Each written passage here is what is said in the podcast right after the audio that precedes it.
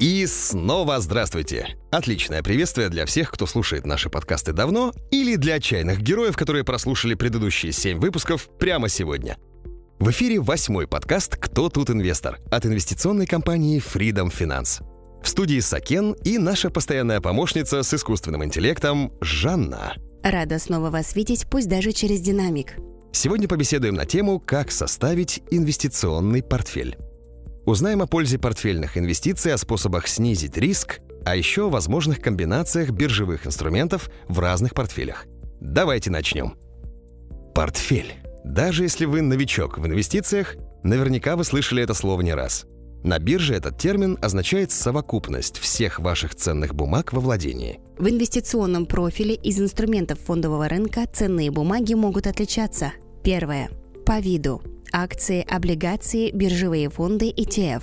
Второе. По сроку действия, если речь идет про облигации. Третье. По ликвидности и масштабу возможных ценовых колебаний. Четвертое. По сектору и индустрии экономики. При этом выпускаются эти ценные бумаги различными компаниями и государствами. Весь этот набор принадлежит одному инвестору, управляется как единое целое и приносит определенную общую доходность. Спасибо, Жанна. Очень подробное объяснение.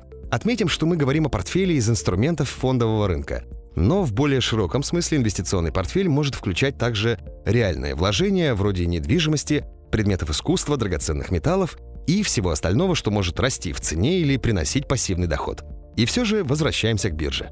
Если вы купили только 10 акций Apple, то ваш портфель состоит только из 10 акций Apple. Если позже вы купили 5 акций Microsoft, то ваш портфель теперь будет состоять из 10 акций Apple и 5 акций Microsoft. Думаю, принцип понятен. Портфель — это все ваши ценные бумаги. На портфеле так акцентируют внимание неспроста.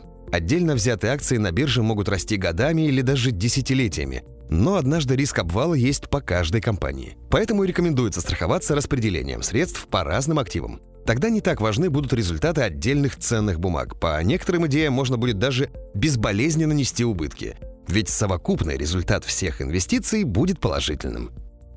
Это, как вы уже знаете, называется диверсификацией, то есть распределением, которое помогает снизить риск и заполучить во владение больше потенциально выгодных активов. Вопрос, как составить инвестиционный портфель, можно сформулировать точнее.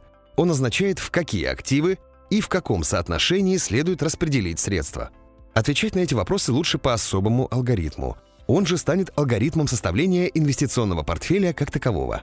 Жанна, можешь сформулировать? Алгоритм составления портфеля можно разделить на четыре этапа. Первое. Определиться с финансовыми целями и вашим риск-профилем. Второе. Выбрать инструменты. Третье. Сбалансировать вес выбранных инструментов. Четвертое периодически пересматривать состав и веса, поддерживать баланс и соответствие портфеля выбранным целям. Отлично. Давайте пройдемся подробно по каждому пункту. Первое – это финансовая цель. Мы уже говорили о целеполагании в прошлом подкасте про составление финансовых планов. Хорошая цель даст вам четкие временные границы и конкретную конечную сумму накопления. Как правило, тут ваш портфель сразу попадает в одну из двух категорий.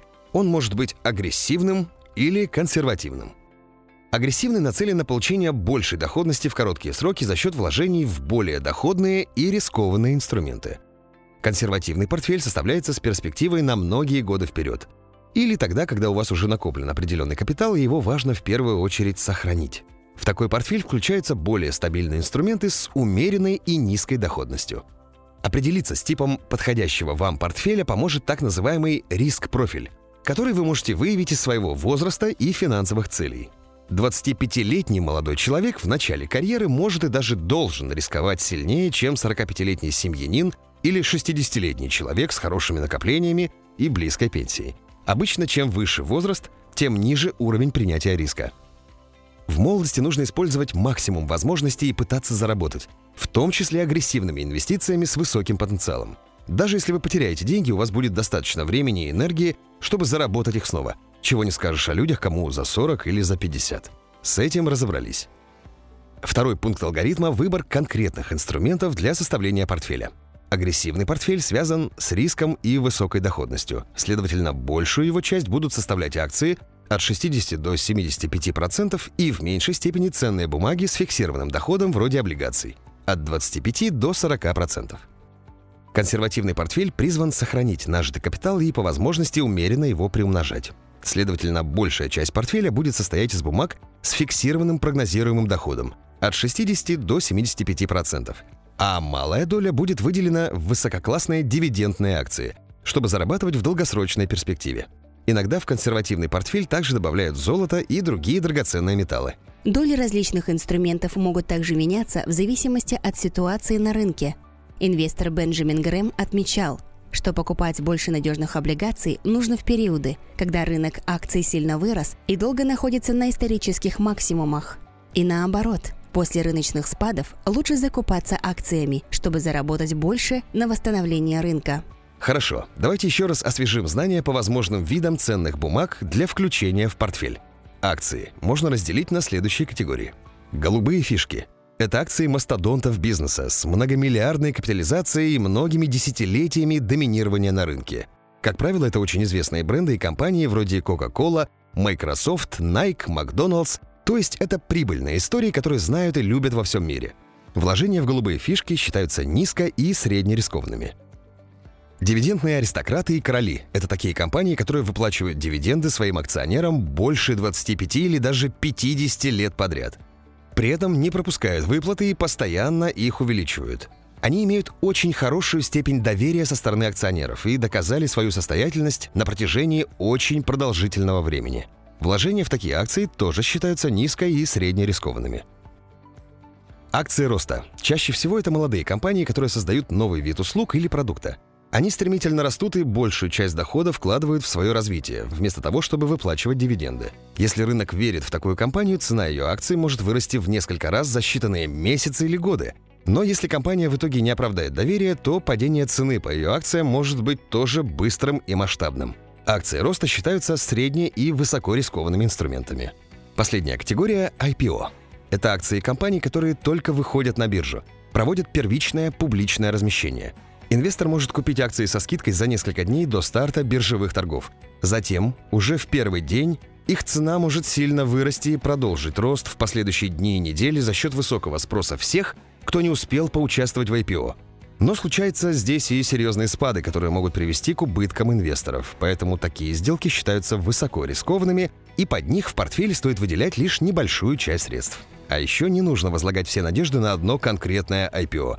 Тут тоже нужна диверсификация. Лучше понемногу и регулярно участвовать во всех возможных размещениях, чем большой суммой входить в одно конкретное. Облигации тоже можно разделить на несколько категорий. Но в любом случае обычно их доходность и риск гораздо ниже, чем по акциям. Государственные или суверенные облигации считаются одним из самых надежных направлений для вложений – ведь с ними вы даете деньги в долг правительству целой страны, которая обязуется выплачивать фиксированную купонную ставку и вернуть ваши деньги в назначенный срок. Правда, гособлигации имеют очень низкую доходность, которая едва покрывает инфляцию. Данный вид инструмента идеален для сохранения ваших сбережений. Корпоративные облигации более доходны, но при этом тут выше вероятность дефолта. У компании могут возникнуть проблемы, которые не позволят ей вовремя выплачивать вам вознаграждение или вовсе вернуть ваши деньги – и все же риск по ним считается относительно низким, поэтому корпоративные облигации – неплохой источник пассивного дохода. Муниципальные облигации выпускают городские и региональные власти. По надежности они практически соответствуют гособлигациям. Государство может помогать выплатам по таким бумагам, но стоит отметить, что часто основной риск здесь состоит в низкой ликвидности. Если вы не планируете держать их до погашения и хотите продать раньше – то на ваше предложение может не найтись спроса в моменте. Тогда вы либо замораживаете свои деньги, либо вынуждены избавляться от бумаг по плохой цене. Зная свойства определенных типов бумаг, вы можете собирать себе портфель в соответствии со своим риск-профилем и целями. Для защитного портфеля больше подойдут облигации и голубые фишки, а для агрессивного – акции роста и IPO. В конечном итоге все сводится к соотношению риска и потенциальной прибыли, а это уже индивидуальный вопрос для каждого инвестора. Отметим также, что грамотно составить портфель – дело непростое и занимает немало времени. Не все могут и хотят глубоко в этом разбираться. Для таких случаев на бирже есть инвестиционные фонды. Жанна, подскажи, чем они полезны? Биржевой фонд – это уже сформированная профессиональными управляющими корзина из ценных бумаг. Два основных вида таких фондов – это паевые инвестиционные фонды и биржевые фонды ETF. Купить их часто можно на открытых биржевых торгах – как обыкновенные акции. За счет такой покупки вы разом инвестируете в портфель из десятков или даже сотен других ценных бумаг. На бирже такое же большое разнообразие фондов, как и акций. Практически под любую стратегию можно найти подходящий фонд. Правда, за то, чтобы управлять фондом как портфелем, за инвесторов управляющая компания берет комиссию, но совсем небольшую. Зато фонд экономит ваши силы и время на поиск и покупку каждой бумаги по отдельности. Если вернуться к инструментам, которые мы обсуждали раньше, то существуют также фонды ETF на целый портфель дивидендных аристократов, либо ETF на государственные или корпоративные облигации. Компания Freedom Finance сейчас предлагает возможность инвестировать в паевой фонд, доходность которого основана на результатах всех ближайших перспективных IPO. Он называется «Фонд первичных размещений» и торгуется на казахстанской фондовой бирже. А еще на бирже МФЦА, Московской и Санкт-Петербургской биржах. Кстати, доходность этого фонда на косе составила 86% в долларах с сентября 2020 по январь 2021 года и так далее. Рекомендуем присмотреться к фондам, поизучать этот вопрос. Так вы сможете получать максимум результата при минимальных усилиях. А мы идем дальше. Если вы все же составляете портфель самостоятельно, то после выбора инструментов их нужно купить в определенных пропорциях чтобы каждый инструмент занимал конкретную долю портфеля и влиял на общий результат больше или меньше. Обычно следует добавлять несколько инструментов в одинаковом соотношении. Например, если доля облигаций в вашем портфеле должна составлять 30%, то следует купить три разных облигации по 10% от веса портфеля. Или для лучшей диверсификации 6 разных облигаций по 5% от веса портфеля. Хотя сильно увлекаться диверсификацией тоже не рекомендуем. Купить сотни или тысячи бумаг, каждая из которых будет занимать в портфеле меньше 1%, тоже не очень хорошее решение. Так вы не увидите результата конкретных инструментов. Легендарный миллиардер Уоррен Баффет говорит, что очень широкая диверсификация нужна инвестору, когда он совсем не понимает, что делает. Вот-вот, отличный комментарий, Жанна. И последнее. После того, как портфель сформирован, следует держать соотношение активов в балансе. Пересматривать портфель рекомендуется раз в полгода или раз в год – при этом нужно следить, чтобы в нем сохранялось выбранное соотношение рисковых и более надежных инструментов. Если вы продаете значительную часть акций роста, то желательно подобрать на их место новые, схожие идеи. И наоборот, не стоит распродавать надежные облигации без замены. Так риск вашего портфеля повысится, а вам это не нужно. Также помните при пересмотре портфеля, что чем старше вы становитесь, тем более консервативными должны становиться ваши инвестиции – и еще не забывайте обращаться к инвестиционному консультанту Freedom Finance. Так вы потратите на составление портфеля гораздо меньше усилий. А наш сегодняшний подкаст на этом заканчивается. Надеемся, вы узнали много полезного. Если хотите узнать что-то еще, задавайте вопросы в социальных сетях Freedom Finance Казахстан под постами в рубрике «Кто тут инвестор?». С вами были Сакен и Жанна. До встречи на следующей неделе. Прибыльных вам вложений, друзья!